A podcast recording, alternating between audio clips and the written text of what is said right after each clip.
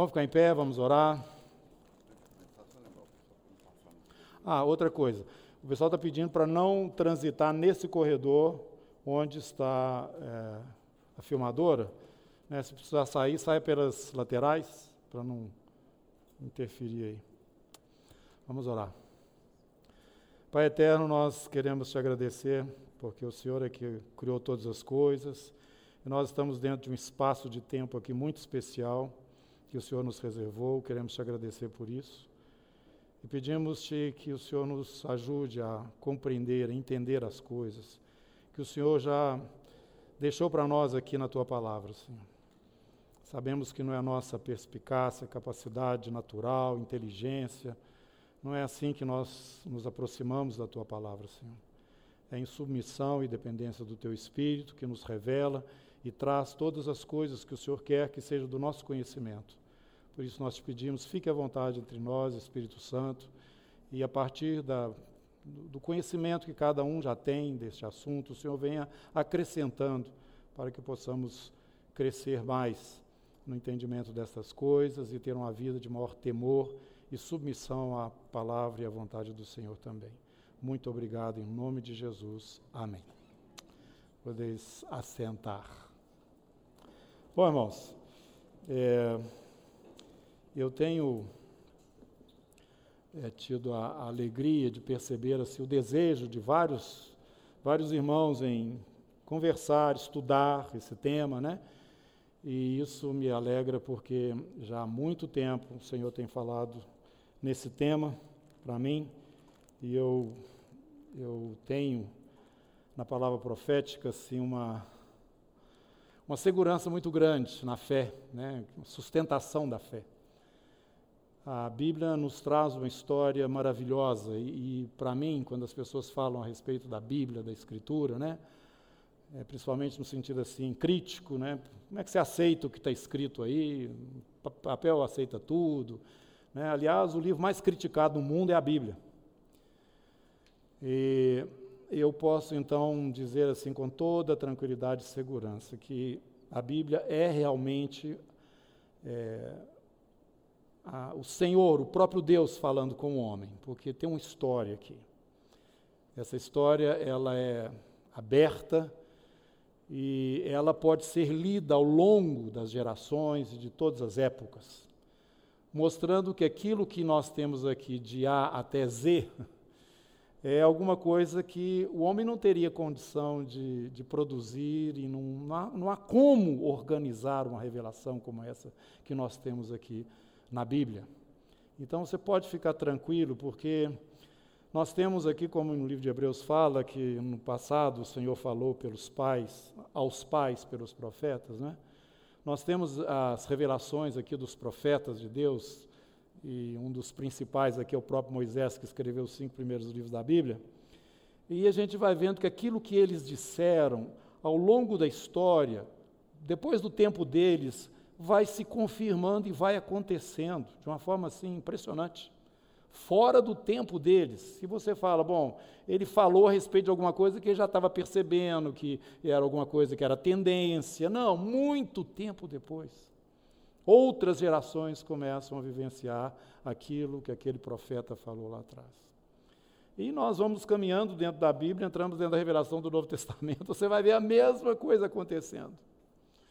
É, então, quando nós falamos que a Bíblia é realmente a revelação de Deus para o homem, nós temos como provar isto dentro da história. Não existe nenhum outro documento que tenha condição de fazer isso que nós vamos estar experimentando aqui nessas quartas-feiras, estudando as profecias, vendo como elas são é, é, tão exatas e precisas e como que hoje nós vivemos. Né? Coisas que anteriormente não faziam sentido nenhum pessoas liam, mas o que isso significa? Hoje nós já temos aqui detalhes até. O Senhor falou para Daniel: sela o livro. Daniel queria entender, mas Daniel não faz sentido você entender. Isso aqui não é para o seu tempo, você não vai ter como avaliar exatamente o que você está profetizando aqui agora. Sela o livro, guarda a visão. Vai chegar um momento em que as pessoas vão entender isso tudo que você está escrevendo aqui. Por quê? Porque vai ter um pano de fundo de, de, de realidade. Né? dentro deste momento em que eles saberão que é da minha parte tudo isso que você está escrevendo aí. Nós chegamos no livro do Apocalipse e o Senhor fala para João: não celes a visão, porque o tempo está próximo. E nós estamos vendo agora o interesse não somente da igreja em atentar para este tema, mas também dos que estão do lado de fora, porque a situação é tão forte, aquilo que nós estamos vivendo é tão forte que é, começa já a incomodar. Será que esse pessoal que lê Bíblia tem alguma coisa para nos dizer? Eu vou pedir, Márcio, onde é que você está? Escondeu aí? É, põe para mim o, o, vídeo que nós vamos, é, que vocês já viram aí, tá, nas redes sociais. Acho que talvez 100% aí já viu. É, mas eu gostaria de mostrar isso para vocês, que apareceu aí recentemente. Vamos lá, som.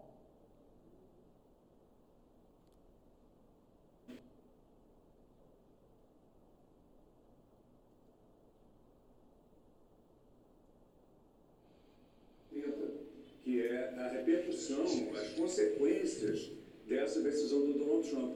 Eu entrevistei para esse programa um especialista do Oriente Médio, o melhor que tem aqui em Nova York, que é o Zachary Lockman, professor da NYU, New York University. E ele me disse várias coisas interessantes. Ele me disse, entre outras coisas, que o, a decisão do Trump foi motivada exclusivamente pela política interna. É uma questão de agradar a base do Trump, agradar aos cristãos evangélicos, que são a principal base do Trump representados no governo pelo vice-presidente dele, o Pence.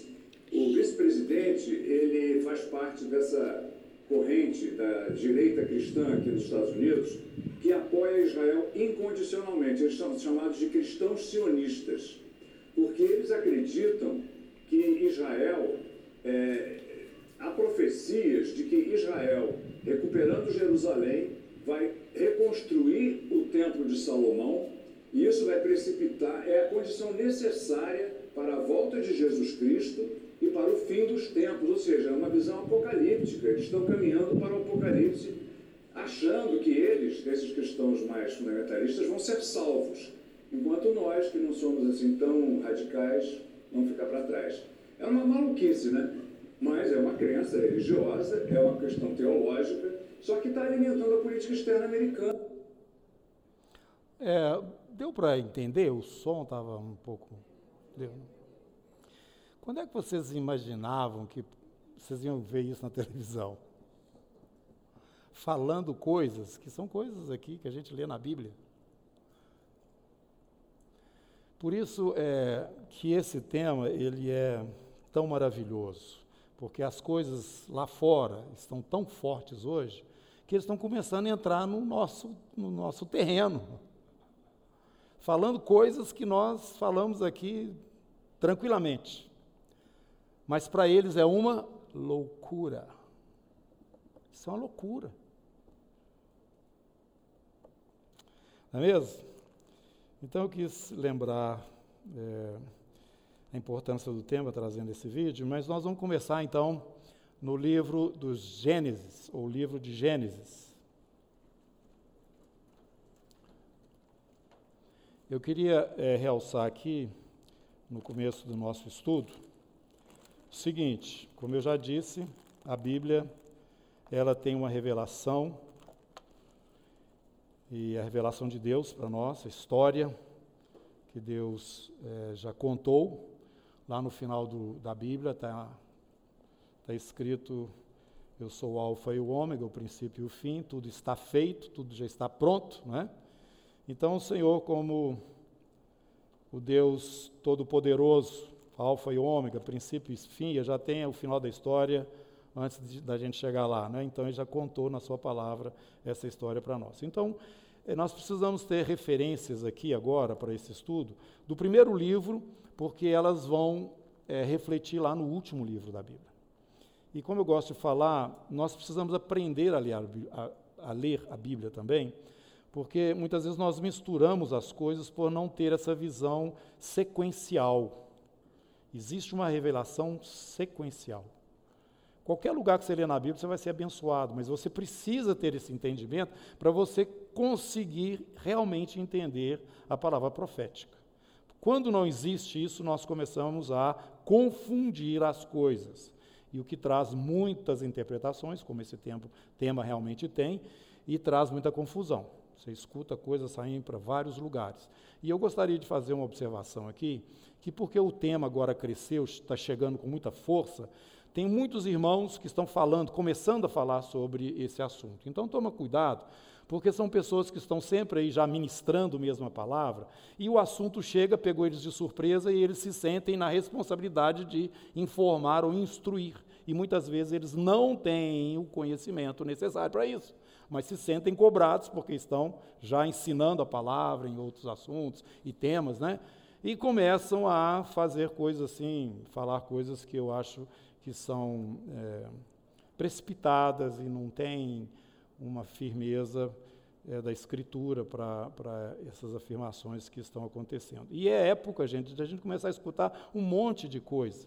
Eu, agora mesmo, uns dias atrás, já recebi lá profecia que ia acontecer isso, ia acontecer aquilo lá todo. Eu fiquei quieto, vamos esperar né, falar que a profecia ia acontecer até o dia 31 de dezembro. Já passou, não aconteceu, não. O ano passado ia inundar o Rio de Janeiro, até falei aqui, gente, eu vou estar na, de férias lá no Rio, e como é que vai ser? Eu não quero ficar lá nadando na onda que vai chegar lá e inundar o Rio de Janeiro. Não aconteceu nada. Agora, por que estas coisas não aconteceram, quer dizer que nós não estamos vivendo um momento atípico? De maneira alguma. Mas nesta hora aparece muita gente falando muita coisa, e nós temos que tomar muito cuidado com isso e tomar exclusivamente a palavra de Deus como referência. Se você tem acha que vai acontecer daquela forma, diz eu acho que vai acontecer aquilo lá, mas a, palavra de Deus me permite ir até aqui e fica aí, para não criar um, um, um, um, clima primeiro de, de medo, de segurança e, de, de, e coisas correlatas que esse tema normalmente trazem. É, nós temos que ter a palavra como nossa referência e pronto, acabou. Tá? Agora, isso também, você pode achar que vai ser dessa forma, vai ser daquilo, mas diga, diga eu estou achando, não, não tenho base bíblica para dizer isso, mas na hora de compartilhar mesmo, você fique sobre a palavra de Deus. Então, aqui no livro do Gênesis, nós temos aqui, é, eu quero realçar para vocês, três, é, três palavras. A primeira delas aí é árvore. A segunda aí é serpente. E a terceira mulher. Nós vamos lá para o livro do Apocalipse encontrar árvore, serpente, mulher. E então nós vamos ter o fechamento lá, mas quando nós vamos falar no Apocalipse sobre a serpente, você tem que fazer, voltar para trás, rebobinar, isso começou lá no Gênesis. Não é agora que apareceu aqui uma serpente. E essa mulher que nós estamos falando aqui, ela está lá atrás também, está lá no Gênesis. A árvore também está lá. Que árvore que é essa? A árvore da vida. Quem que é essa serpente? Satanás. Quem que é essa mulher?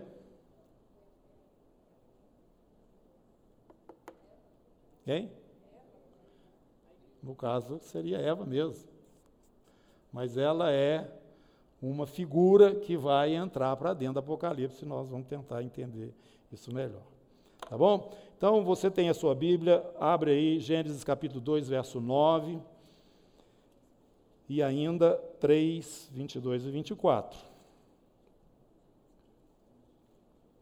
Gênesis 2, 9 do solo fez o Senhor Deus brotar toda sorte de árvores agradáveis à vista e boas para alimento, e também a árvore da vida no meio do jardim, e a árvore do conhecimento do bem e do mal. Árvore da vida. O que a árvore da vida fazia? Capítulo 3, verso 22 e 24. Então disse o Senhor Deus: Eis que o homem se tornou como um de nós, conhecedor do bem e do mal, assim como. Ó, assim que não estenda a mão e tome também da árvore da vida e coma e viva eternamente. O Senhor Deus, por isso, lançou para fora do jardim do Éden, a fim de lavrar a terra de que fora tomado. E expulso o homem, colocou querubins ao oriente do jardim do Éden e o refugir de uma espada que se revolvia para guardar o caminho da árvore da vida. Essa, esse fruto dessa árvore manteria o homem continuamente, né? Isso é vivo. Mas como ele pecou, a palavra do Senhor disse que se ele desobedecesse, ele morreria. Então essa morte ocorreu e ele não poderia, ocorreu no sentido de que ele não teria mais acesso à árvore da vida, ele não poderia ser eterno mais, e aí a morte foi dominando até que ele voltou para o pó, como o Senhor disse. Agora no Apocalipse, no capítulo 2, no verso 7, você vai encontrar de novo ali essa referência da árvore. Mas aqui ela já está falando, o Senhor já está falando, que ela dá o seu fruto, e o seu fruto é como um prêmio para o vencedor.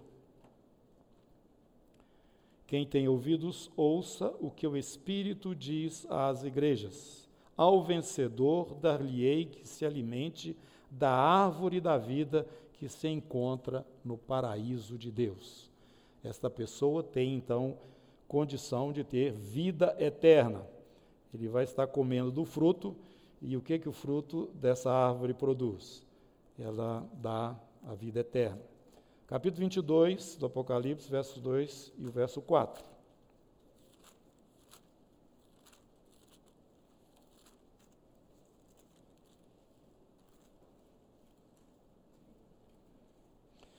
E esse capítulo fala a respeito da cidade, a Nova Jerusalém.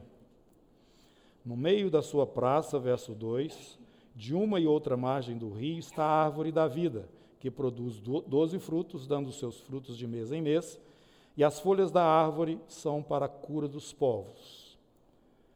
É, até, e o versículo 14 também, 2 e o 14. Bem-aventurado aqueles que lavam suas vestiduras no sangue do Cordeiro, para que lhes assista o direito à árvore da vida e entrem na cidade pelas portas.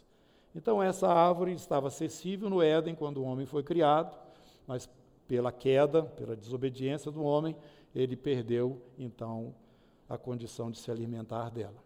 Mas no final de tudo, lá no livro do Apocalipse, nos fala a respeito de uma cidade, a cidade de Deus. Essa cidade tem o trono de Deus como centro dela, e tem também um rio que flui desse trono, e tem essa árvore, a árvore da vida que está presente aí nesta cidade, a cidade de Deus. E ela dá os seus frutos, e como nós já vimos aí, esse fruto é para alimentar o pessoal todo que está lá. No capítulo 11 do Evangelho de João, vamos lá? Versículo 26. Eles foram impedidos de comer do fruto, porque o fruto os conservaria eternamente vivos. E nós estamos vendo essa árvore produzindo seus frutos, e tem gente que tem acesso agora a esses frutos. Capítulo 11, é, vamos ler o 25 também, 25 e 26. Disse-lhe Deus, ó, disse-lhe Jesus, desculpe, eu sou a ressurreição e a vida, quem crê em mim, ainda que morra, viverá. E todo o que vive e crê em mim não morrerá eternamente. Crês isto? Então, nós temos aqui na palavra de Deus, mostrando uma ação né, que vem lá do Gênesis até no Apocalipse, que nós vamos estudar agora, em decorrência de um problema que ocorreu lá no, no princípio mesmo, quando o homem desobedeceu, mudou a situação toda que estava acontecendo ali no Éden. Deus estava ali com ele, tinha acesso, é, ele tinha acesso ao Senhor, o homem e a mulher, né? E esse acesso foi quebrado, essa relação foi quebrada. Na, na cidade, nós já vamos ver, lá no livro do Apocalipse, que na verdade o desejo de Deus era que realmente esse, essa convivência fosse uma coisa permanente. Você volta lá no Apocalipse comigo, E você vai ver que nessa cidade, versículo 2, capítulo 21,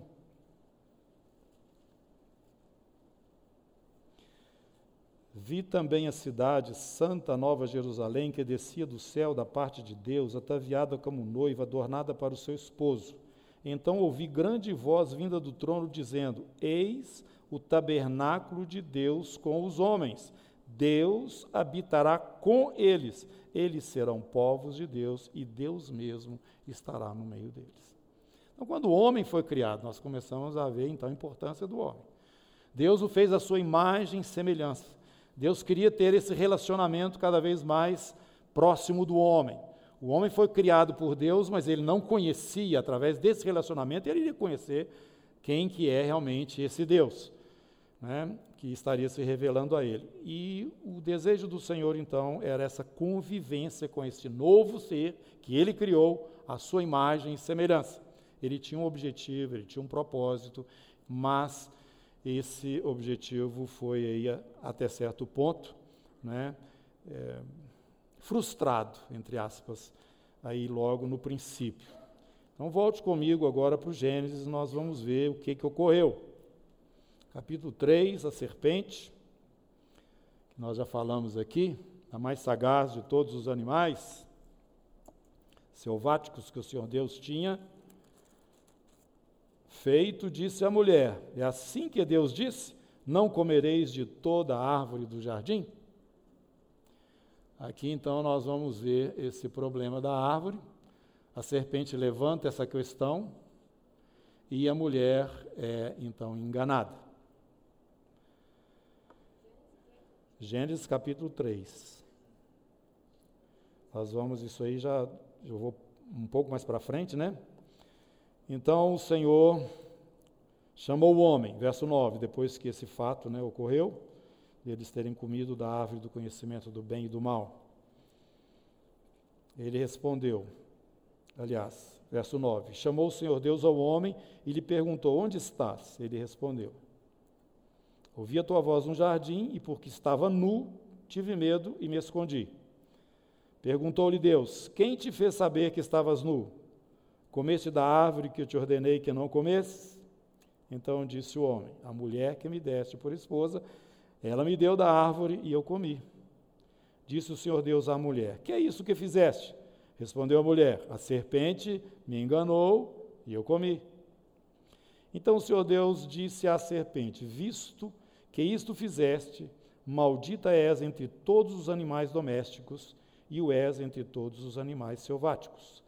Rastejarás sobre o teu ventre, comerás pó todos os dias da tua vida porei inimizade entre ti e a mulher, entre a tua descendência e o seu descendente, não a sua descendência.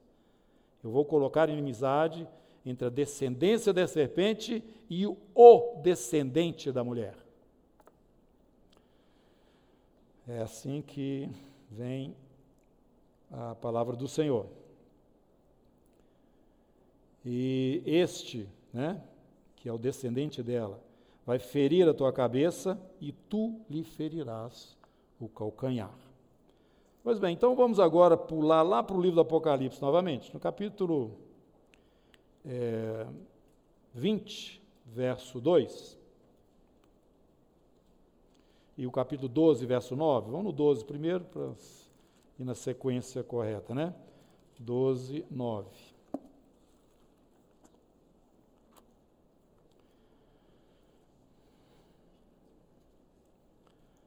foi expulso o grande dragão, a antiga serpente, que se chama Diabo e Satanás, sedutor de todo o mundo. Sim, foi atirado para a terra e com ele os seus anjos. Capítulo 20, versículo 2.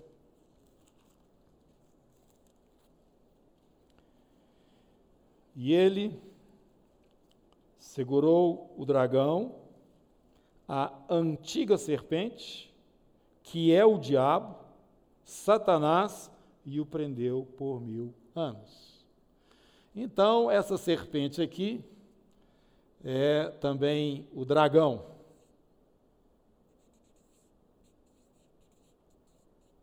É assim que o Apocalipse nos fala. A antiga serpente, é o dragão, e que é também Satanás. Nós vamos ver a derrota, nós vamos ver ah, ele sendo expulso, sendo preso. E aqui no livro do Gênesis, onde nós estamos, está nos falando que o descendente vai esmagar a cabeça desta serpente, que nós já sabemos que é o diabo, que é também essa figura do Apocalipse do dragão, mesma coisa, tá? Mas essa também, esse descendente estaria sendo ferido né, no seu calcanhar. Vamos lá para Romanos, no capítulo 16.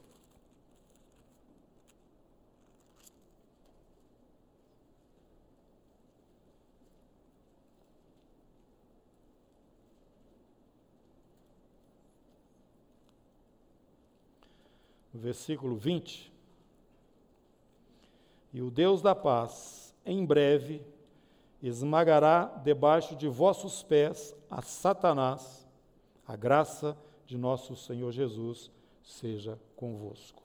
Em breve o Senhor vai, ou isso é, a igreja, né, estará esmagando debaixo dos seus pés esta figura que é o Satanás.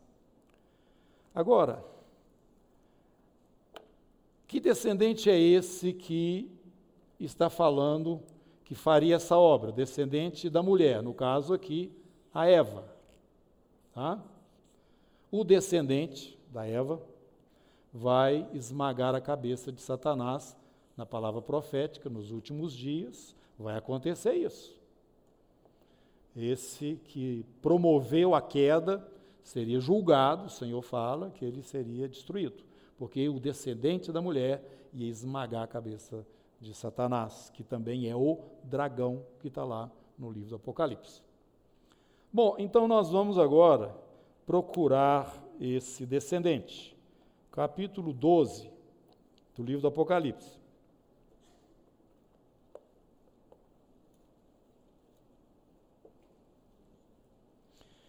E vamos entendendo melhor né, o que a palavra fala. Viu-se grande sinal no céu, a saber, uma mulher vestida do sol, com a lua debaixo dos pés e uma coroa de doze estrelas na cabeça. Achava-se grávida, grita com dores de parto, sofrendo tormentos para dar à luz. Viu-se também outro sinal no céu, e eis um dragão grande, vermelho, com sete cabeças, dez chifres, e nas cabeças sete diademas. A sua cauda arrasta a terça parte das estrelas do céu, as quais lançou para a terra, e o dragão se deteve em frente da mulher que estava para dar à luz, a fim de lhe devorar o filho quando nascesse. Nasceu-lhe, pois, um filho varão que há de reger todas as nações com cetro de ferro. E o seu filho foi arrebatado para Deus até o seu trono a mulher, porém, fugiu para o deserto, onde lhe havia Deus preparado lugar para que nele a sustentem durante 1260 dias. No mundo espiritual aconteceu alguma coisa também. Houve peleja no céu. Miguel e seus anjos pelejaram contra o dragão.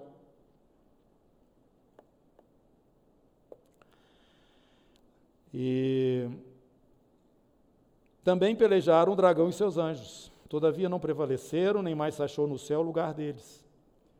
Foi expulso o grande dragão, a antiga serpente, que se chama Diabo Satanás, como nós já vimos, sedutor de todo o mundo, foi atirado para a terra e com ele os seus anjos. Então ouvi grande voz do céu proclamando: Agora veio a salvação, o poder, o reino do nosso Deus, a autoridade do seu Cristo. Foi expulso o acusador dos nossos irmãos, que é o Satanás, o mesmo que, nos, que os acusa de dia e de noite diante do nosso Deus. Estes o venceram por causa do sangue do Cordeiro, por causa da palavra do testemunho que deram, mesmo em face da morte não amaram a própria vida. Por isso festejai aos céus e vós os que nele habitais, ai da terra e do mar, pois o diabo desceu até vós, cheio de grande cólera, sabendo que pouco tempo lhe resta. Na terra novamente, quando, pois, o dragão se viu atirado para a terra, perseguiu a mulher, que dera à luz ao filho varão. E foram dadas à mulher duas asas grande, da grande águia para que voasse até o deserto, ao seu lugar, e aí onde é sustentada durante um tempo, tempos e metade de um tempo, fora da vista da serpente, do dragão, da antiga serpente, o diabo, né? Então a serpente arrojou da sua boca atrás da mulher água como um rio, a fim de fazer com que ela fosse arrebatada pelo rio. A terra, porém, socorreu a mulher, e a terra abriu a boca e engoliu o rio que o dragão tinha arrojado de sua boca. Irou-se o dragão contra a mulher e foi pelejar com os restantes de sua descendência os restantes. O descendente já tinha sido levado para o trono de Deus. Agora ela continua aqui e passa a ser perseguida, os seus descendentes. Os que guardam os mandamentos de Deus e têm o testemunho de Jesus e se pôs em pé sobre a areia do mar. Bom, agora nós vamos entender um pouquinho sobre esse descendente, essa semente aí.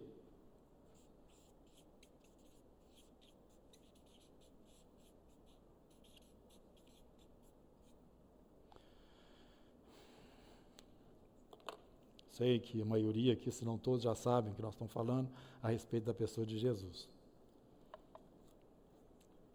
Como é que Jesus chegou aqui na terra?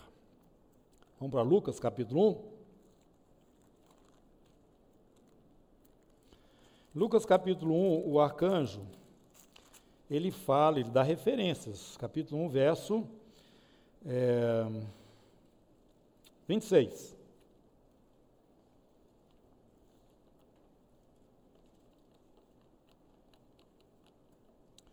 No sexto mês, foi o anjo Gabriel enviado da parte de Deus para uma cidade da Galiléia chamada Nazaré.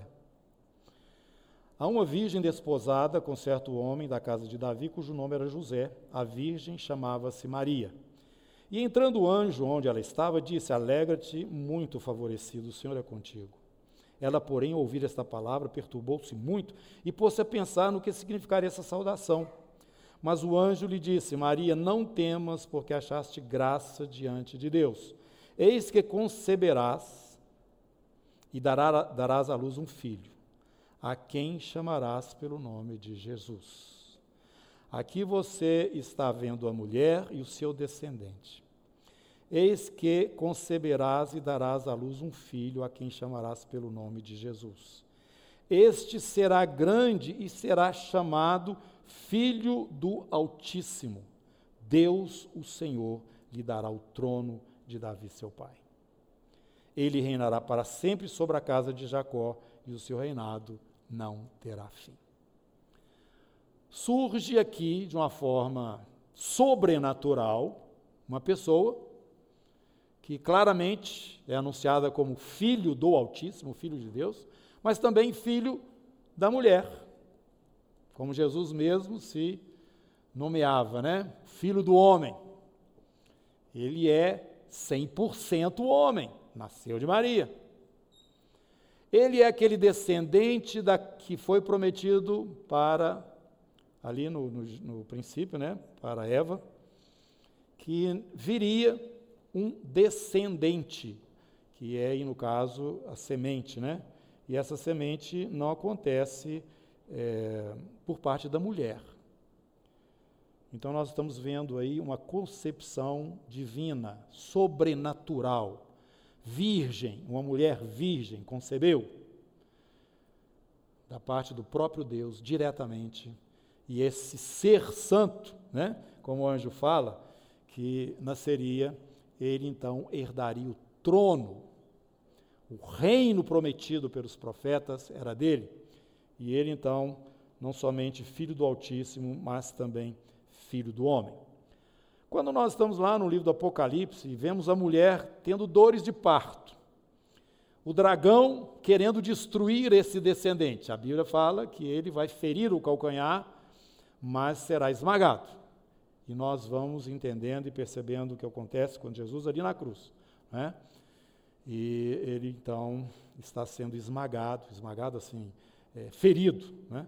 porque no caso esmagado é Satanás.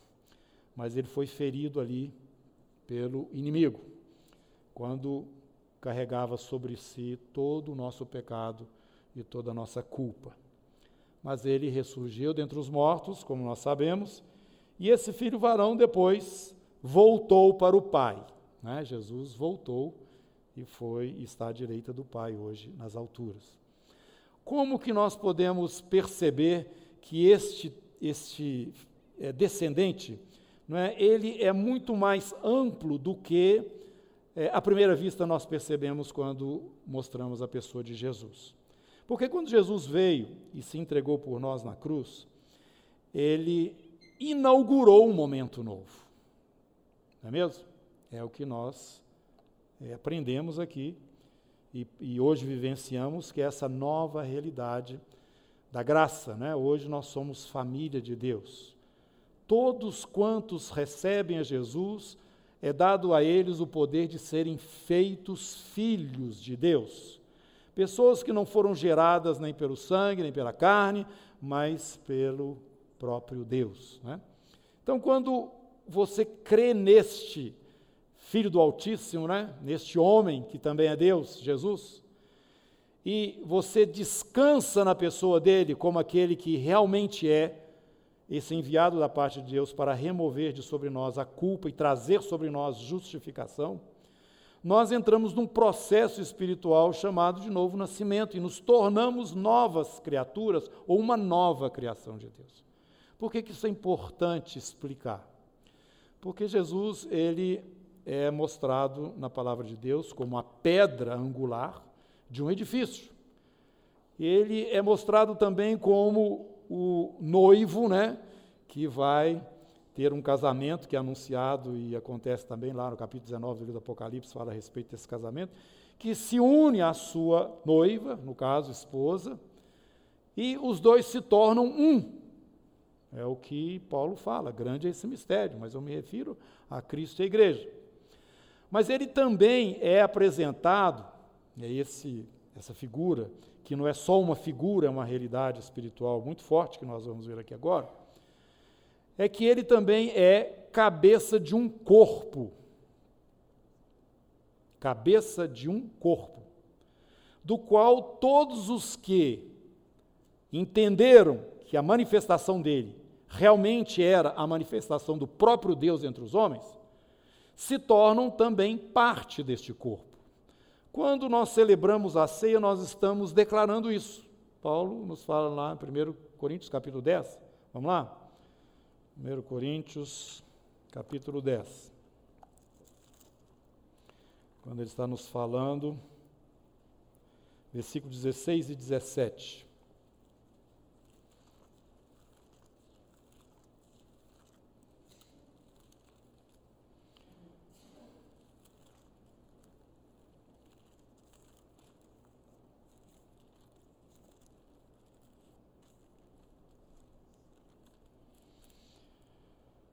Porventura o cálice da bênção que abençoamos não é a comunhão do sangue de Cristo? O pão que partimos não é a comunhão do corpo de Cristo?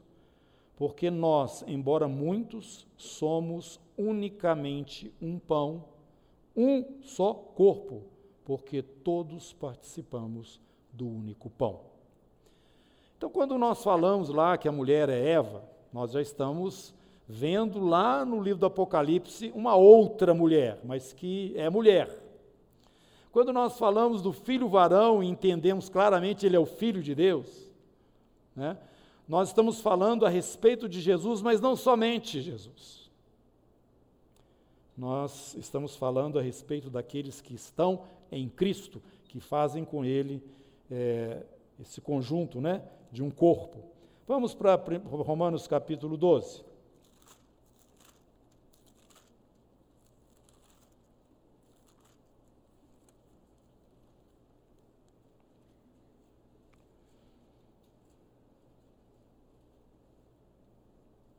Verso 4.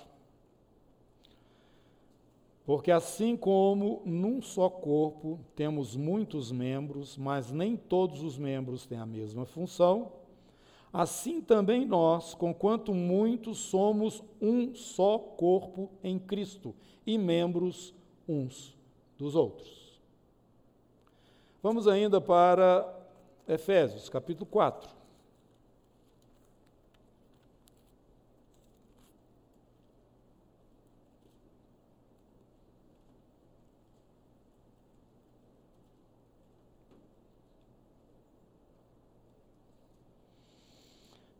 Rogo-vos, pois eu, prisioneiro no Senhor, que andeis de modo digno da vocação para a qual fostes chamados.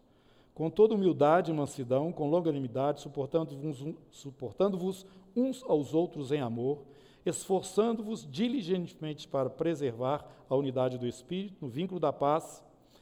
Há somente um corpo e um Espírito, como também fostes chamados numa só esperança da vossa vocação.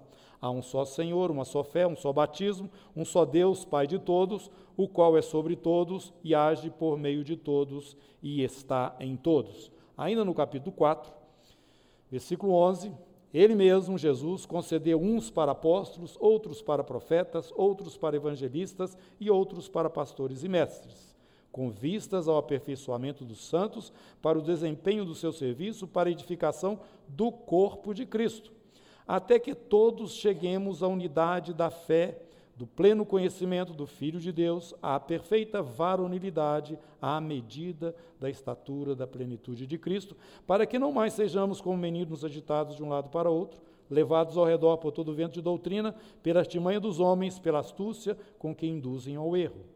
Mas, seguindo a verdade em amor, cresçamos em tudo naquele que é a cabeça, Cristo. De quem todo o corpo bem ajustado, consolidado, pelo auxílio de toda junta, segundo a justa cooperação de cada parte, efetua o seu próprio aumento para edificação de si mesmo em amor. Então, irmãos, o que eu quero mostrar para vocês é que esse descendente, ele é Jesus, nós sabemos disso, mas ele é também a igreja, da qual Jesus é o cabeça. Então, a figura que nós temos no capítulo 12 do livro do Apocalipse, essa mulher é Eva, é isso mesmo, é Eva, mas é Maria também. E além de Maria, você pode colocar aí Israel também. Então, é uma figura, essa figura da mulher, ela vem desde o Gênesis. Ela vai dar à luz, né? Ela vai dar luz à salvação, aquele que vai restaurar as coisas, que vai tirar esse problema que foi é, que o homem pro, produziu aí logo no princípio, lá no Gênesis, quando ele desconectou do Senhor. A vontade de Deus é morar com o homem e Deus já não podia mais. O homem escolheu o caminho por ele mesmo. Mas Deus prometeu: esse que vai nascer da mulher, um descendente, tá? ele vai esmagar o poder e essa da, da, serpente e também aniquilar esta maldição. Porque ele vai se tornar serpente no lugar daqueles que agora estão debaixo de maldição. Foi o que Jesus fez, ele mesmo disse, quando ele fosse erguido, como Moisés ergueu aquela serpente de bronze do deserto, né? aquele que para ele, para que a serpente olhasse, estaria sendo curado do veneno das mordeduras das cobras. Jesus deu o mesmo é, quadro mostrando a, a, a, vida dele sendo entregue ali no madeiro em nosso lugar e todos os que olham, né, no sentido de que entendem nele a salvação de Deus, essas pessoas são também curadas, são salvas. O que nós entendemos o Evangelho com muita clareza através da palavra de Paulo, aquele que não conheceu o pecado, Deus o fez pecado, para que nele fôssemos feitos justiça de Deus. Então, este filho é exatamente aqueles que, através dessa semente, são incorporados neste corpo do qual este descendente é o cabeça. Jesus é o cabeça. Jesus já morreu, ressuscitou, está na glória. Mas esse trabalho de esmagar Satanás continua em andamento. E nós lemos isso no livro de Romanos, quando Paulo está falando para a igreja, em breve, vocês mesmos nós, a igreja do Senhor, estará esmagando Satanás debaixo dos nossos pés. Porque, como eu disse, há uma revelação sequenciada do que Deus está fazendo. E este é o processo. Um pouquinho antes de Jesus ser preso, ele falou o seguinte: daqui para frente, o príncipe deste mundo será expulso. Ele ainda não tinha ido para a cruz. Por isso, Satanás estava é, ainda com espaço, vamos dizer assim. Mas a partir da morte de Jesus, quando ele foi ferido no calcanhar, uma outra realidade aconteceu. Satanás deixou aquela posição de domínio que ele tinha quando ofereceu a Jesus a autoridade sobre os, as nações, sobre os reinos, né? Quando ele fala, se prostrado me adorares, eu te dou tudo isso, Jesus falou, não. Naquele momento ele tinha autoridade sobre essas coisas, porque esta autoridade foi passada a ele quando o homem tropeçou. Mas o Filho do homem, Jesus Cristo, Deus encarnado no meio dos homens, foi ferido ali na cruz, mas ele, a partir daquele momento, determinou que Satanás, a partir de agora, tem que ser expulso. Por isso ele fala: toda autoridade é minha dada nos céus e na terra, ide por todo mundo, porque agora eu já paguei o preço desta redenção, entregando a minha vida na cruz. Então, irmãos, é, a partir deste momento, a serpente passa a ser uma usurpadora. Hoje, quando nós enfrentamos Satanás, ele não pode nos oferecer coisa alguma mais, porque Jesus já pagou o preço dessa redenção, não somente do homem, mas de toda a consequência que a queda do homem provocou na natureza sobre a qual o Senhor o havia colocado também. Então, existe agora um processo dessa restauração. Por isso que nós, como pegamos essas figuras que está lá no Gênesis da mulher e do descendente, quando Deus fala, nós temos que entrar para dentro da história e nós vamos começar a ver isso na Bíblia. Agora, Satanás, preocupado em confundir a descendência da mulher, ele não queria isso de jeito nenhum. Ele sabia que dali ia sair alguma coisa que ia complicar a vida dele. Você vê então a questão do dilúvio. Né? Por que, que houve o dilúvio? Porque Satanás interviu ali de uma forma muito forte, querendo criar um problema aí na descendência. Quando os filhos dos, de, de Deus viram as filhas dos homens, e então eles passaram a ter um relacionamento fora da posição que Deus os tinha colocado. Isso é, os descendentes aí da serpente, tentando criar um obstáculo, impedir a manifestação do descendente. Você vai encontrar isso também ali no livro de Mateus, quando Herodes quer matar todas as crianças, para incluir com isso Jesus. Ele estava querendo, Satanás estava querendo, tirar a possibilidade desse descendente é, se manifestar. Mas ele não conseguiu isso. E ele se manifestou, e esse descendente é Jesus.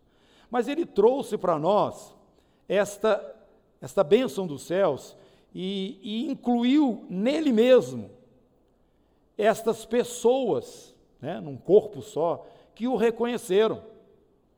É a igreja hoje. Somos nós hoje, os que cremos nele como o Filho do Deus Todo-Poderoso. Entregamos a nossa vida confiando de que realmente o sacrifício dele é poderoso para perdoar os nossos pecados.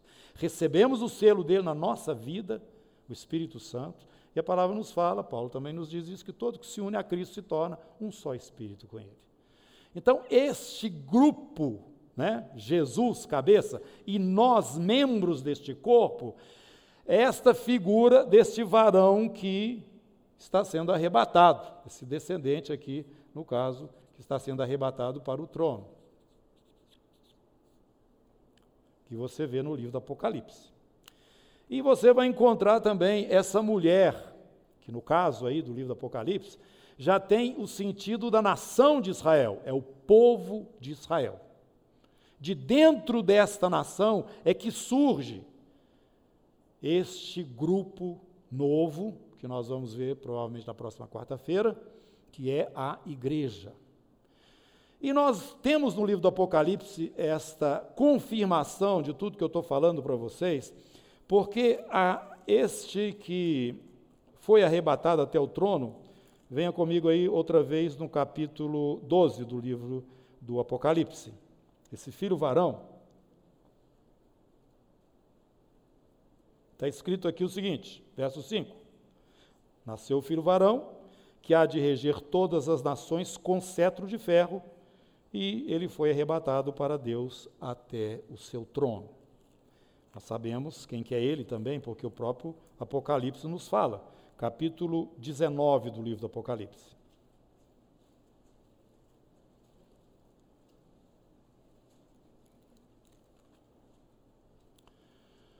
Versículo 11 em diante, viu o céu aberto, e eis um cavalo branco, seu cavaleiro se chama fiel e verdadeiro, e julga e peleja com justiça. Os seus olhos são chama de fogo, na sua cabeça há muitos diademas, tem um nome escrito que ninguém conhece senão ele mesmo.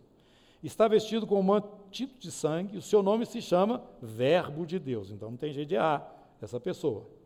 E seguiam-no os exércitos que há no céu, montando cavalos brancos com vestiduras de linho finíssimo, branco e puro. Sai da sua boca uma espada afiada para com ela ferir as nações. E ele mesmo as regerá com cetro de ferro e pessoalmente pisa o lagarto, o vinho do furor da ira do Deus Todo-Poderoso. Nós já vimos que este é o filho varão e esta figura é o Verbo, né? que nós sabemos, o Verbo de Deus, Jesus. É ele que está voltando aí capítulo 19 do livro do Apocalipse, e ele que é anunciado aí no capítulo 12 como filho varão, que vai estar é, reinando sobre as nações com essa autoridade tão grande. Agora, no livro do Apocalipse ainda, você vai vir comigo no capítulo 2. E você vai ver esta pessoa, que é o Verbo, que está enviando, né, falando para João enviar às sete igrejas da Ásia é, cartas, ele está falando para a igreja de Tiatira, essa carta que João escreveu, Jesus falando, né, e enviando então para Tiatira. Verso 24. Digo, todavia, a vós outros, os demais de Tiatira, a igreja do Senhor ali em Tiatira, há tantos quantos não têm a doutrina, essa doutrina, e que não conheceram, como eles dizem, as coisas profundas de Satanás, outra carga não julgarei sobre vós. Tão somente conservai o que tendes até que eu venha. Ao vencedor que guardar até o fim as minhas obras, eu lhe darei autoridade sobre as nações e com cetro de ferro as regerá e as reduzirá a pedaços como se fossem objetos de barro. Então, essa autoridade, esse governo, não está só na pessoa de Jesus, está naqueles que estão em Jesus, os que fazem parte do corpo de Cristo, que são membros deste corpo. O governo e autoridade do filho varão não é Jesus sozinho. Jesus e a sua igreja. Então, da mesma forma, irmãos, que nós pegamos lá a mulher, e também da, no caso da serpente, você vai vendo que a serpente que está lá no Gênesis, quando ela chega no livro do Apocalipse, ela está grande demais, virou um dragão, né?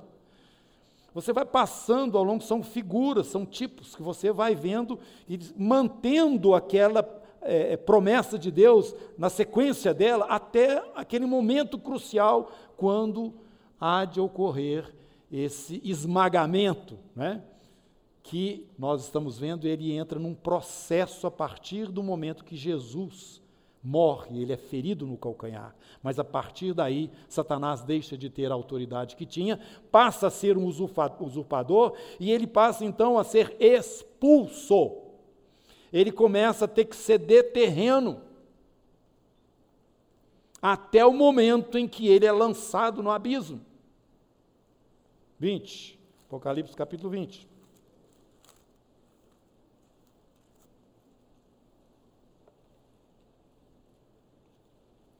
Verso 2.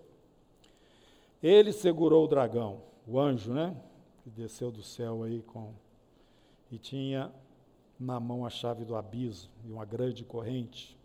Verso 2: segurou o dragão, a antiga serpente, o diabo, Satanás, e o prendeu por mil anos, lançou-o no abismo, fechou, pôs selo sobre ele, para que não mais enganasse as nações, até se completarem os mil anos. Depois disso é necessário que seja solto pouco tempo, porque depois ele será lançado no lago de fogo e enxofre definitivamente.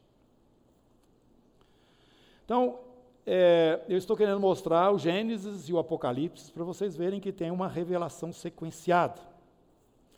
E as figuras que nós temos de Eva, ela vai sendo reproduzida. Você vai ver lá, era Eva mesmo, mas na sequência você pode encontrar ali a nação de Israel, né? e a própria Maria. São figuras. Através destas figuras, o Senhor estará manifestando então esse descendente, que no caso é Jesus. Mas não é somente Jesus, são aqueles que vêm de dentro de um grupo também já específico, que tem uma benção específica, que é a nação de Israel. De dentro dela sai um grupo diferenciado, novo, que é a igreja, que faz parte então deste filho varão. Como que faz parte? Nós acabamos de ver. Ela vai ter ela vai reinar, foi arrebatada até o trono, vai ter autoridade, assim como nós sabemos que este que foi arrebatado até o trono é Jesus, né, que é o Verbo, e que ele vai reinar, já lemos aqui, com autoridade sobre todas as nações. Ele mesmo diz que todos aqueles que são deste grupo igreja, que são vencedores, vão ter também essa mesma autoridade e vão governar e reinar com cetro de ferro sobre as nações da terra.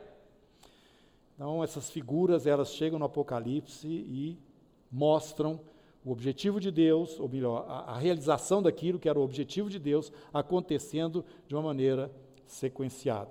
Quando eu estou falando de uma maneira sequenciada, eu quero agora pedir a vocês, por favor, você está com a sua, sua Bíblia aí, se ela não está no celular, você pode fazer isso que eu vou fazer aqui, para ficar mais claro o que eu quero dizer para você. Nós temos aqui na Bíblia o Antigo e o Novo, Testamento. Não é mesmo? Ou é assim? Tá, sabia? É assim? Tá. Pois bem, quando eu mostrei essas coisas para vocês, depois eu vou abrir para perguntas, se tiver alguma dúvida nessa exposição aí, dessas três figuras que eu coloquei, é, nós vamos tentar esclarecer. Mas eu gostaria que você é, é, observasse que a palavra de Deus tem esses testamentos, o Antigo Testamento, que é o mais grosso aqui, tá? Sabia? Esse testamento significa aliança também, você pode falar aliança. E tem na outra, na outra parte o Novo Testamento, tá bom? Só que eu gostaria que você prestasse atenção no seguinte, no Novo Testamento. O Novo Testamento, de fato, ele começa no livro de Atos. Viu? Isso é bom você entender. Entre a antiga aliança e a nova aliança, Antigo Testamento, Novo Testamento, tem quatro evangelhos. É importante você entender isso, que eu estou falando que é um processo. E são etapas que vão sendo vencidas dentro desse projeto de Deus até que se manifeste o reino dele em toda a sua plenitude, o novo céu e a nova terra, que ele vai, na sequência, também manifestar. Então, esses quatro evangelhos aqui é a vida de Jesus, o período do ministério dele, relatado por Mateus, Marcos, Lucas e João. E você precisa entender o que eu vou colocar aqui, para depois a gente vai abrir, tá? Para perguntas, se, se não houver, a gente continua aqui no tema, mas eu gostaria de parar aqui em cima deste detalhe. Jesus, quando chegou, nós já lemos o capítulo 1 aqui de Lucas, ele foi anunciado como quem? Estava chegando.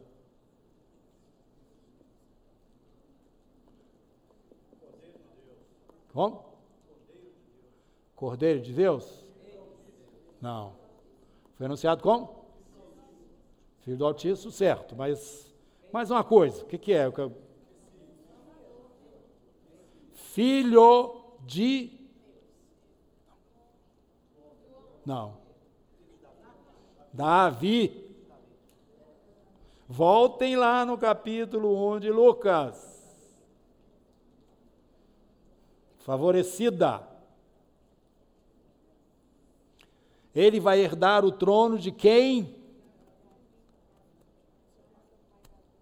Davi, seu filho. Ó, oh, Davi, seu pai, né?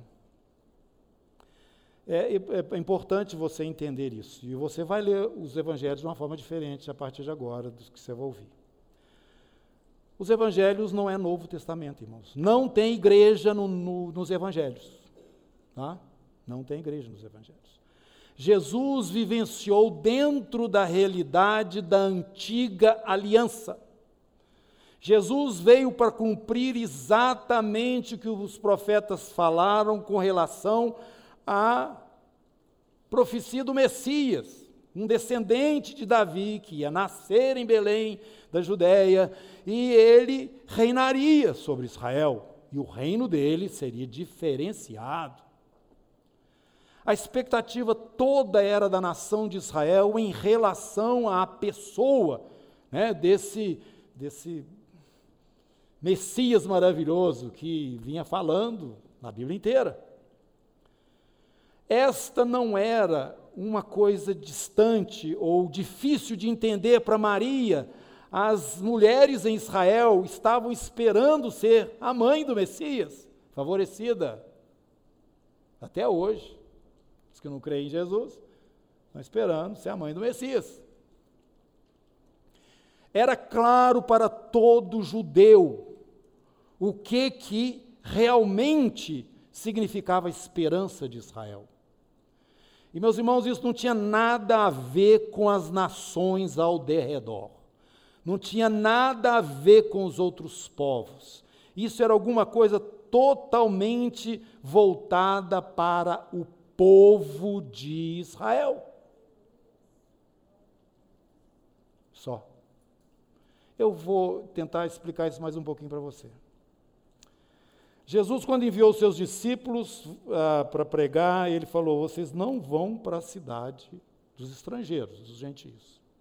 Vocês só vão anunciar às ovelhas cativas da casa de Israel que chegou o Messias.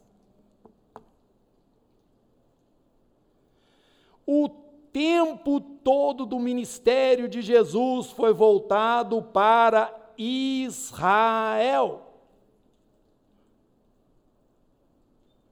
Filho de Davi, tem misericórdia de mim. Para o cego ele teve misericórdia, mas para filho fenícia ele botou uma condição. Ué, peraí, eu não vim para quem? Eu vim para as ovelhas cativas da casa de Israel. Ela não é judia. E eu não vou pegar pão dos filhos e lançar para os cachorrinhos. A salvação é para os judeus. Eu vim para Israel. Jesus não pregou em lugar nenhum fora de Israel. E não permitiu que os discípulos dele também fossem pregar em lugares fora de Israel. Se nós não entendemos isso, nós vamos entender o que, que Paulo falou, que o evangelho primeiro é do judeu e depois dos gentios. Nós fazemos uma maçaroca aí e fazemos que tudo é igual. Não, irmãos, espera um pouquinho. Você vai ver Jesus falando a respeito de igreja duas vezes só, nos quatro evangelhos, ele fala igreja, que é lá em Mateus, quando Pedro diz: Tu és o filho do Deus vivo. Ah, e ele fala a respeito dessa igreja. Depois ele fala também do poder que haveria nessa igreja na, quando ela estivesse em concordância. Que igreja? Esses que vão ser tirados para fora porque creem em mim. Mas até esse momento não existia igreja, não, irmãos. Não tinha igreja nenhuma. Tinha Israel e Jesus trazendo uma, uma mensagem fortíssima, impactante, eu sou, eu sou, eu sou, eu sou. E eles não aceitaram isso, de maneira alguma. Foi por conta desse posicionamento tão claro e definido de Jesus que Jesus foi morto na cruz. Sabia disso? Lá em cima estava escrito o que da cruz? Rei de quem? Quando ele foi levado para as autoridades, não tinha jeito de fechar aquela acusação, porque eles não tinham mesmo como condenar Jesus. Aí o, sacerdote lá falou: Se tu és, se você é realmente, diga para nós, você é o Messias? O que Jesus falou para ele? Eu gosto de Marcos, porque Marcos é mais claro. Jesus falou assim: Eu sou. E você vai me ver. Vocês vão me ver. Junto com os anjos do meu Pai, na glória. Aquele homem então falou: esse, esse sujeito é doido, ele é louco, nós temos que matar ele, temos que acabar com ele. A sentença já estava definida. Eles só não mataram Jesus porque eles não tinham autoridade para isso, porque estavam debaixo do poder romano. Tinha que ir lá chamar o Pilatos, que era o representante de Roma, para ver se o Pilatos dava um jeito para eles matarem Jesus, porque já estava. Já estava. E Pilatos falou o seguinte: gente, ele não tem nada para matar esse homem, não. Não tem razão para matar esse homem, não. Agora, vocês estão querendo alguma coisa aqui, é, sempre na festa de vocês a gente faz um agrado, eu vou soltar um, um delinquente. vou botar aqui, qual que vocês vão escolher? Vocês querem que eu solto o, o, delinquente ou, ou solto esse aqui que vocês estão falando que ele diz que é o rei dos judeus? Não, solta o Barrabás, mas esse aí nós queremos que mate. Mata esse homem. Jesus morreu, irmãos, porque ele assumiu diante da oração e das autoridades que ele era o Cristo, o Messias, o filho de Davi, o filho do Altíssimo, que Isaías capítulo 9 fala. O governo está sobre os seus ombros, nós vamos ver isso aí no capítulo 11, de uma forma, 19 do Apocalipse, de uma forma como nós já lemos, definitiva, né, acontecendo. É ele. Mas aquilo tudo dentro da, da, do, do, de Israel. Não tinha igreja, não. Não tinha igreja, não. Jesus podia falar assim: não, eu sou o rei, mas eu sou o rei da igreja. Ou então tem uma turma minha aí. Não, ele era o Messias de Israel. Agora, quando você começa a ler Mateus, Marcos, Lucas e João e vê Jesus falando a respeito das coisas que estariam acontecendo próximos do seu regresso, você não pode sair desse contexto. Nós vamos estar falando sobre profecias aqui. Agora, se você não entende que Jesus falou a respeito desses momentos que viriam, objetivamente dentro do contexto do momento que ele estava vivendo, com aquelas pessoas ali para as quais ele veio objetivamente, que é o povo de Israel, você vai começar a confundir a profecia que nós vamos encontrar agora, a partir do livro de Atos, que foi proferida pelos profetas do Novo Testamento. Então nós vamos ter que definir essas coisas claramente. Nós vamos saber aqui, irmãos, claramente o que, que é gentio, nações, o que, que é Israel, que povo que é esse, e o que, que é a igreja. Porque a profecia que começa lá no Gênesis, como nós vimos hoje, vai passando por dentro das nações, né? uma sucessão de reinos, governos, até chegar nesse ponto dessa libertação tão maravilhosa que nós já estamos no processo de finalizar aí com o retorno de, de Jesus. Mas dentro desse, dessa linha profética, nós vamos encontrar, depois de um, um pequeno tempo, né, de nações somente, um grupo específico que vem de um dos descendentes ali de Noé, o Sem, né, nasce ali uma figura importante, que nós vamos ver que é o Abraão. Desta, desta casa nasce a nação de Israel, com a qual, com seus pais, né, Deus faz uma aliança. Essa aliança está relacionada com a terra. Terra. Ela não passou, continua e vai continuar. Deus tem uma aliança com o povo de Israel. Por isso que isso é um dos motivos, talvez um dos maiores motivos, porque hoje está todo mundo arrepiado. Porque antes de 48, Israel era zero.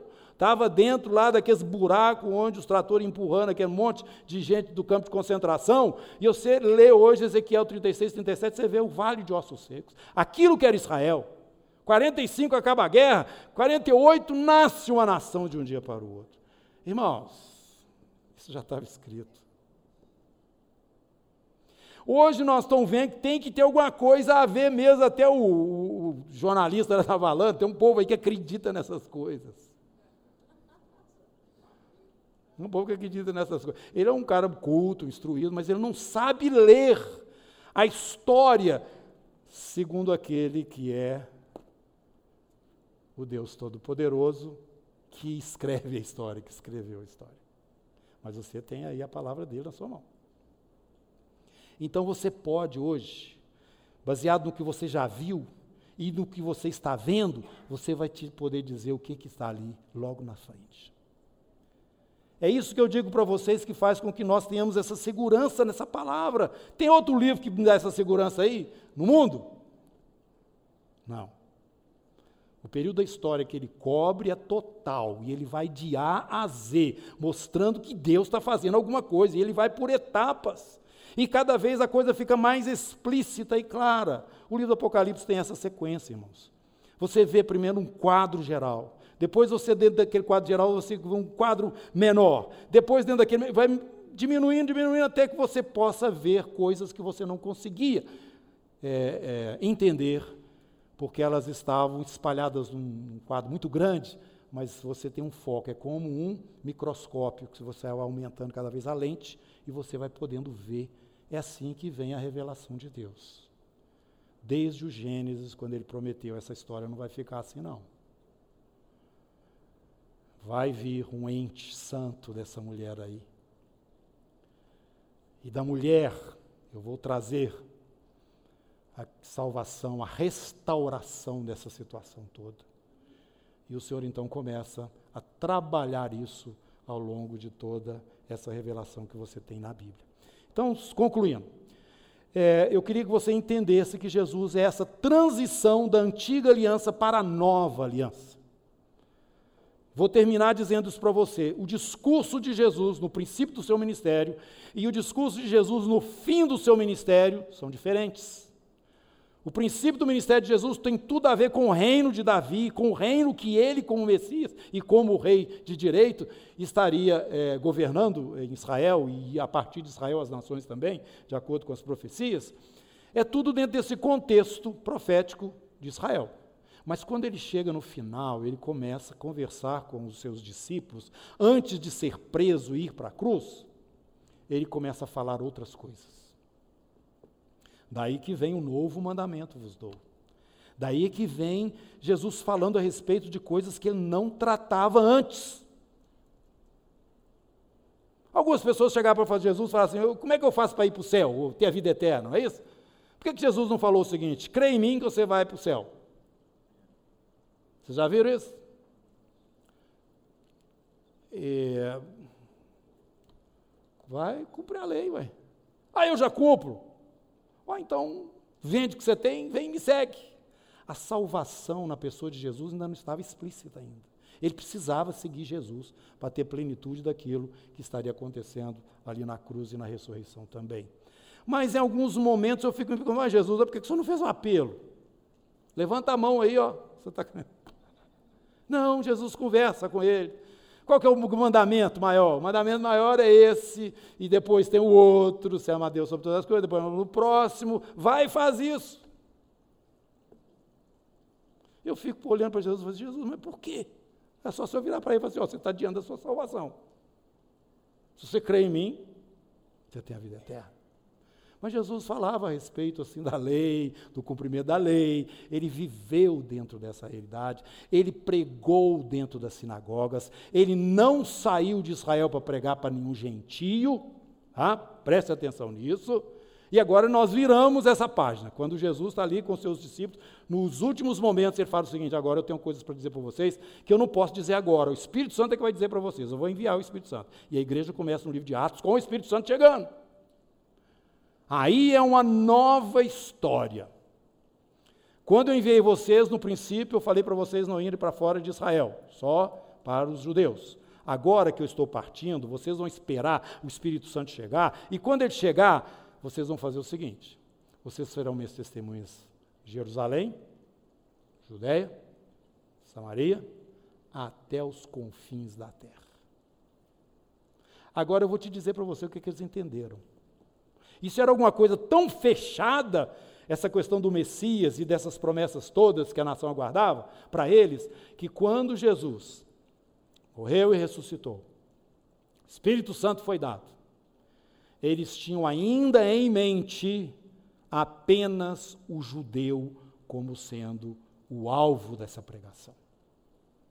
Como é que você está dizendo uma coisa dessa? Eu estou dizendo uma coisa dessa porque isso é uma coisa tão séria, irmãos. E você vai entender por que, que eu separo tanto os evangelhos da sequência aí no, na, na, na palavra, por conta até mesmo da profecia, mas não só por isso, mas você ter um entendimento do que estava acontecendo, que o livro de Atos é quase todo é, é, mostrando essa transição ocorrendo, essa saída de dentro de Israel, a igreja saindo de dentro de Israel. E como que isso era uma coisa complicada para eles? Eles não entenderam que a palavra era para os gentios também. Quando falava até os confins da terra, eles entenderam a comunidade de Israel espalhada por toda a terra. Então eu vou pregar lá em, sei lá, cidade aí da época. Mas eu vou chegar lá e vou procurar comunidade judaica, porque os judeus já estavam espalhados. Eu vou na sinagoga e vou chegar para eles e falar o seguinte: ó, oh, gente, o Messias que nós esperávamos já chegou, ele é Jesus. Tem alguma coisa disso no livro de Atos? Tem. Você vai falar Paulo, mas não é Paulo que eu quero falar, não. Eu quero falar Apolo. Apolo teve essa revelação. O que, que ele fez? Ele saiu falando para os judeus. Foi lá para Éfeso. Né? Foi lá que ele encontrou com Priscila e Áquila. E eles, Priscila e Áquila, que já tinham sido instruídos por Paulo, é que começaram a explicar melhor as coisas para o Apolo. Mas o Apolo tinha incumbência, entendia, assim como os discípulos no princípio, que o Evangelho de Jesus era para ser pregado apenas para os judeus. Então, irmãos, quando vocês vão lendo o livro de Atos, vocês vão vendo aqui a luta, o que, que o Espírito Santo fez. Foi o Espírito Santo que introduziu realmente é, a visão real da igreja.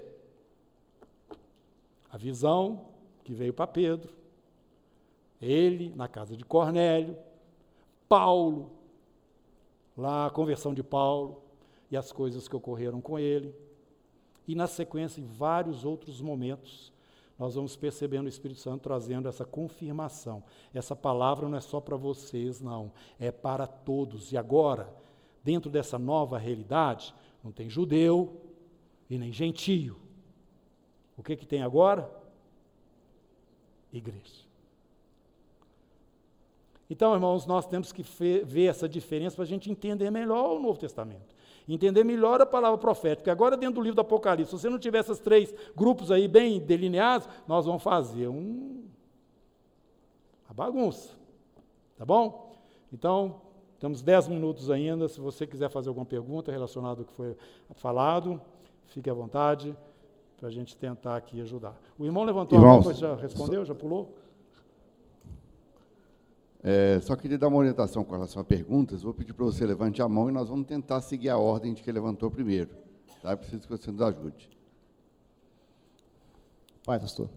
Pastor, é quando você falava lá a respeito da revelação de Jesus para os judeus, que eles esperavam o Messias, os judeus não esperavam o Messias, um rei literal, como Davi foi, como Saul foi e tal, e por isso que eles rejeitaram Jesus?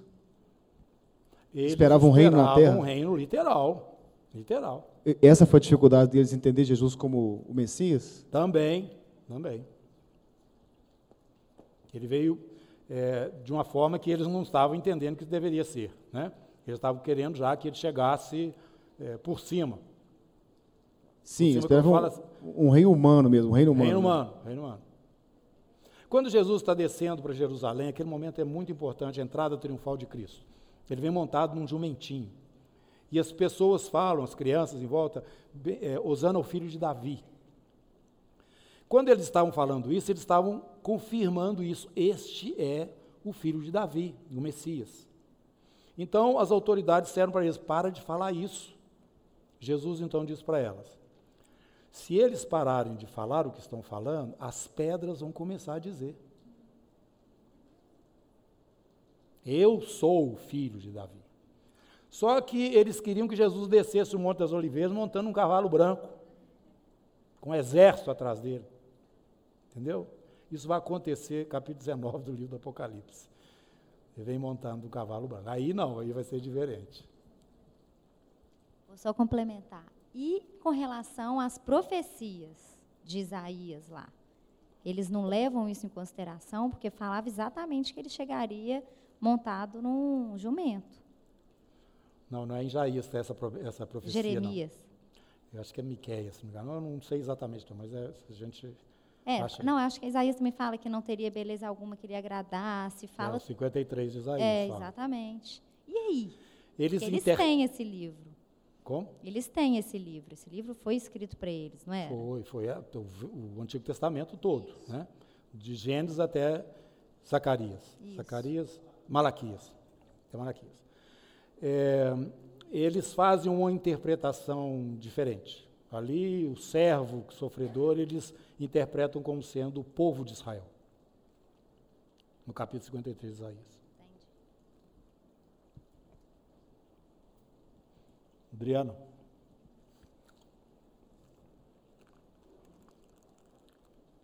Só, eu acho que eu me perdi só um pouquinho, é muito. No, a última coisa que você falou assim, nós temos de ter esses três grupos bem delineados, senão a gente vai fazer uma confusão toda.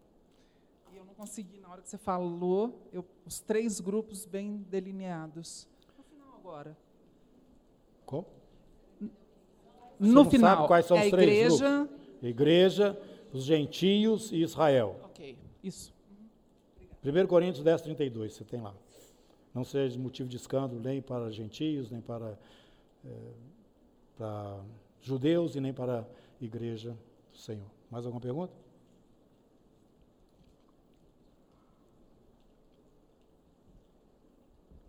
Não sei se eu estou avançando, Neif, mas é, quando a igreja entrou nisso, nesse processo? É, dentro da revelação aí, você está é. falando? Sequência da revelação? É, da sequência da revelação. É, é exatamente quando o Espírito Santo chega. Jesus, ele, ele chega primeiro, né? Cumprindo a profecia. Está aqui o Messias. A nação de Israel rejeita. Né? A, a, aquele momento quando os discípulos estão com Jesus ali no Monte das Oliveiras, antes de Jesus voltar aos céus, eles falam para Jesus: chegou a hora de é, começar o reino, esse reino messiânico. Por quê? Jesus já tinha vindo, é, eles já viram que ele era o Messias de fato, ele já tinha, estava ressurreto. Qual era o motivo para não começar aí o reino? Aí Jesus fala para eles: Não vos compete saber tempos ou épocas que o Pai reservou para a sua exclusiva autoridade. A, a realidade da igreja era um mistério que estava escondido. Então, Jesus fala para eles o seguinte: a partir de agora, o que vocês têm que fazer não é ficar é, nessa expectativa do reino como vocês tinham até agora, não. Vocês vão fazer o seguinte: vocês vão para Jerusalém e fica quieto em Jerusalém, esperando lá a minha promessa, de que vocês vão receber o Espírito Santo. Depois que vocês receberem o Espírito Santo, vocês vão ter poder. E tendo poder, vocês vão anunciar que o Messias, né, ele traz a salvação para todo homem, para todas as pessoas, e o reino de Deus entra dentro das pessoas a partir desta fé assumida. Né? Eles passam então a pregar para o judeu, para o gentio, a partir de então. Aí que a igreja entra. É porque eles não tinham tido ainda essa revelação que era até os confins da terra, que não. entraria para todos. Não. Eles não tinham entendido isso ainda. Jesus já tinha falado para eles, né? mas eles não eles foram entendendo o processo o livro de Atos mostra isso, eu acabei de falar. Tá? Você vai lendo o livro de Atos, você vai vendo esse processo. Porque quem começou a pregar para os não-judeus foi a própria igreja, não foram nem os apóstolos, não. A, a, o evangelho começou a vazar, entendeu? De uma forma assim, sobrenatural. Lá em Antioquia, E também a experiência de Pedro com, com o centurião romano, o Cornélio, foi uma coisa que eu quero é, fazer referência aqui. Pedro, ele precisou ter aquela visão do, do, do lençol, viu animais impuros e depois ele foi entender. Por quê? O Cornélio era impuro. Ele, como judeu, não podia entrar na casa de Cornélio. Entendeu? Ia ser um problema para ele, tanto que ele levou testemunhas com ele. Porque ele sabia que ia ter problema e teve. Chegou em Jerusalém, teve que se explicar. Eu tive que entrar na casa de um gentio. Gente, olha a diferença que há. Quando aquele centurião, o outro, fala para Jesus, o meu servo, tá, Jesus fala, eu vou lá na casa dele curar. Ele fala assim: não, não, não vem não. Só pode falar daí que já resolve lá. Eu sou um homem de baixa autoridade. Jesus realça a fé daquele homem, mas tinha muito mais coisa dentro daquela situação. Sabe o que aquele homem estava falando assim? Ele estava falando porque Jesus não podia entrar na casa dele. Se Jesus entrasse na casa dele, como ele sendo um romano, Jesus, ele estava arrumando um problema sério para Jesus. Ele não queria complicar a vida de Jesus, por isso que ele falou: não, não precisa vir na minha casa, não. Fala daqui que ele resolve lá. Aí Jesus falou: grande é a tua fé. Tal era. Olha, nós temos ali em volta do Mar da Galiléia a cidade de Tiberíades, que dá o nome até do Mar da Galiléia. Quando que Jesus foi lá? Encostado em Cafarnaum, Jesus morava lá. Quando que Jesus foi lá? Não havia essa relação do judeu com o não judeu. Por quê? Porque ele se sentia impuro. Cerimonialmente ele ficava impuro. Por quê? O gentio come coisa que ele não come, o gentio faz coisa que eles não podem fazer. Então o fato deles terem um relacionamento com o gentio já era complicado. Agora você entrou na casa dele, aí que o negócio ficou sério. Então, estou falando essas coisas para a gente notar de onde que a igreja saiu. Os discípulos não tinham essa capacidade, a cultura era uma coisa muito entranhada neles. Foi o Espírito Santo que quebrou isso. Aí o Pedro foi para a casa do Cornélio. Por quê? Porque um anjo mandou o Cornélio ir buscar Pedro lá. Né? Alguém, aí os enviados falaram para Pedro: oh, apareceu um anjo lá falando que nós te levar lá na casa do Cornélio. Bom, desse jeito, e eu já tinha tido a experiência lá do, do lençol, a visão do lençol, né? Não, está tudo encaixando, mas eu não entro lá sozinho, não. Vem cá o, o Simão, vem cá o, o André, vão lá comigo. E quando ele chegou lá, ele meio desconfiado ainda. Se você ler com cuidado, você vai ver o que aconteceu. Bom, vocês me mandaram chamar para falar aqui a respeito de Jesus, ele, ele fez coisas. Ele começou a falar sobre Jesus, assim, de uma forma um pouco despretensiosa.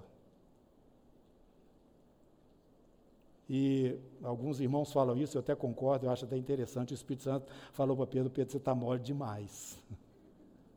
Estou aguentando esperar, não. O único lugar onde o batismo do Espírito Santo foi primeiro que o batismo nas águas. Foi lá, na casa do Cornélio. Pedro ficou tão assustado com aquele negócio que chegou em Jerusalém e falou: bom, agora não tem jeito. Na hora do concílio em Jerusalém, quando os gentios começaram a, a, a receber Jesus, e deu aquela confusão, ah, não, agora você tem que cumprir toda a lei de Moisés, tem que circuncidar, tem que...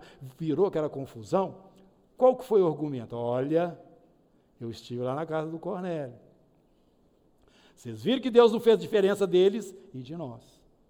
A mesma coisa que aconteceu conosco aconteceu com eles. Então vamos parar com esse negócio de querer colocar sobre os outros fardo que nem nós e nem nossos pais conseguiram carregar. Meus irmãos, então foi desta forma que a igreja surgiu. Como eu falei, da mulher Israel sai a igreja, o filho varão. Tem pessoas que estratificam mais aí esse filho varão, mas não é o meu caso. Mas eu quero dizer para vocês que a igreja não é Israel. Israel não é igreja. Promessas objetivas e específicas para Israel, não põe ela no, junto com a igreja. E aquelas coisas que são objetivamente para a igreja, não bota Israel junto. São duas coisas separadas. Claramente, claramente, para que agora a gente possa entender a palavra profética e ver o que, que realmente o Senhor nosso Deus está operando. Amém? Acabou o nosso tempo. Pastor Ney. Ah, pois não, fala. É, a primeira pergunta que eu ia fazer era a respeito do centurião, que o senhor já abordou, que ele tratou de forma diferente. Foi. Né? Ele exalta a fé que ele tinha. Uhum. E a samaritana, que serviu a água? Samaritana? É, a mulher samaritana que serviu a água, no posto. Mas o que, que você quer que eu colocar Como que ele se relacionou com ela naquele instante Ah. ali, da mesma forma? Maravilhosa essa sua pergunta. Vocês podem ver aí que fica claro essa separação aí do judeu e do samaritano. Né? Isso era um problema que já existia é, há mais tempo, porque os samaritanos, na verdade, não são judeus.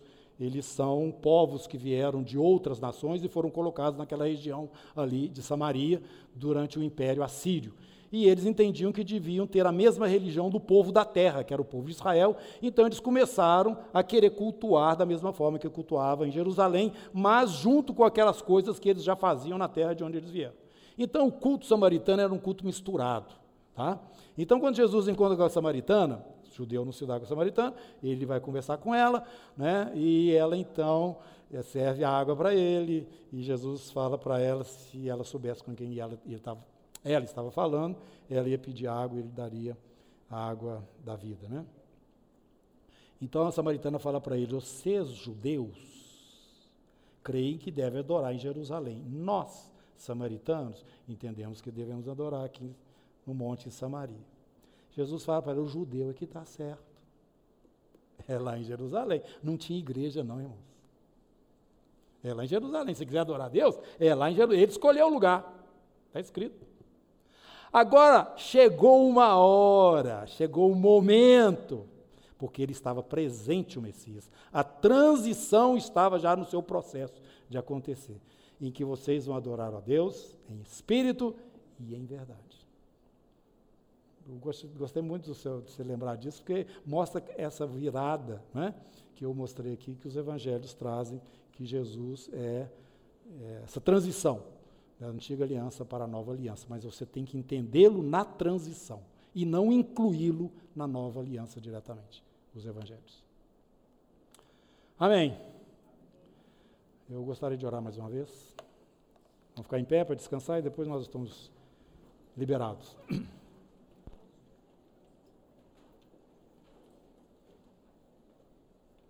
Senhor, a tua palavra nos ensina que a revelação profética ela foi dada pelo Pai ao seu Filho Jesus, para que ele transmitisse a nós, os seus servos, os seus dulos, as coisas que em breve viriam a acontecer. E que todo aquele que lesse, ouvisse, é, recebesse essa revelação, seria bem-aventurado. E nós queremos estar incluídos nisso, Senhor. Mas sabemos que para estarmos incluídos nessa bênção, primeiro nós precisamos ser servos, porque é para eles que a revelação é dada. Então, som do nosso coração, diante de tudo aquilo que os nossos olhos já veem, tudo aquilo que os nossos sentidos espirituais já alcançam em relação a todos esses temas, Senhor. E não nos deixes dessintonizados, desfocados com a hora em que vivemos. Revela a cada um de nós, ó Deus, o que precisa ser tratado em nós, porque a hora já vai adiantada, Senhor. E tudo já está nos falando isso. Que o coração dos teus servos aqui sejam despertados e que através desses estudos nós possamos, ó Deus, ter uma vida ainda mais dedicada e focada na pessoa do nosso Rei, Senhor e Salvador Jesus. Em nome dele, amém. Amém. Até quarta-feira que vem, se Deus quiser.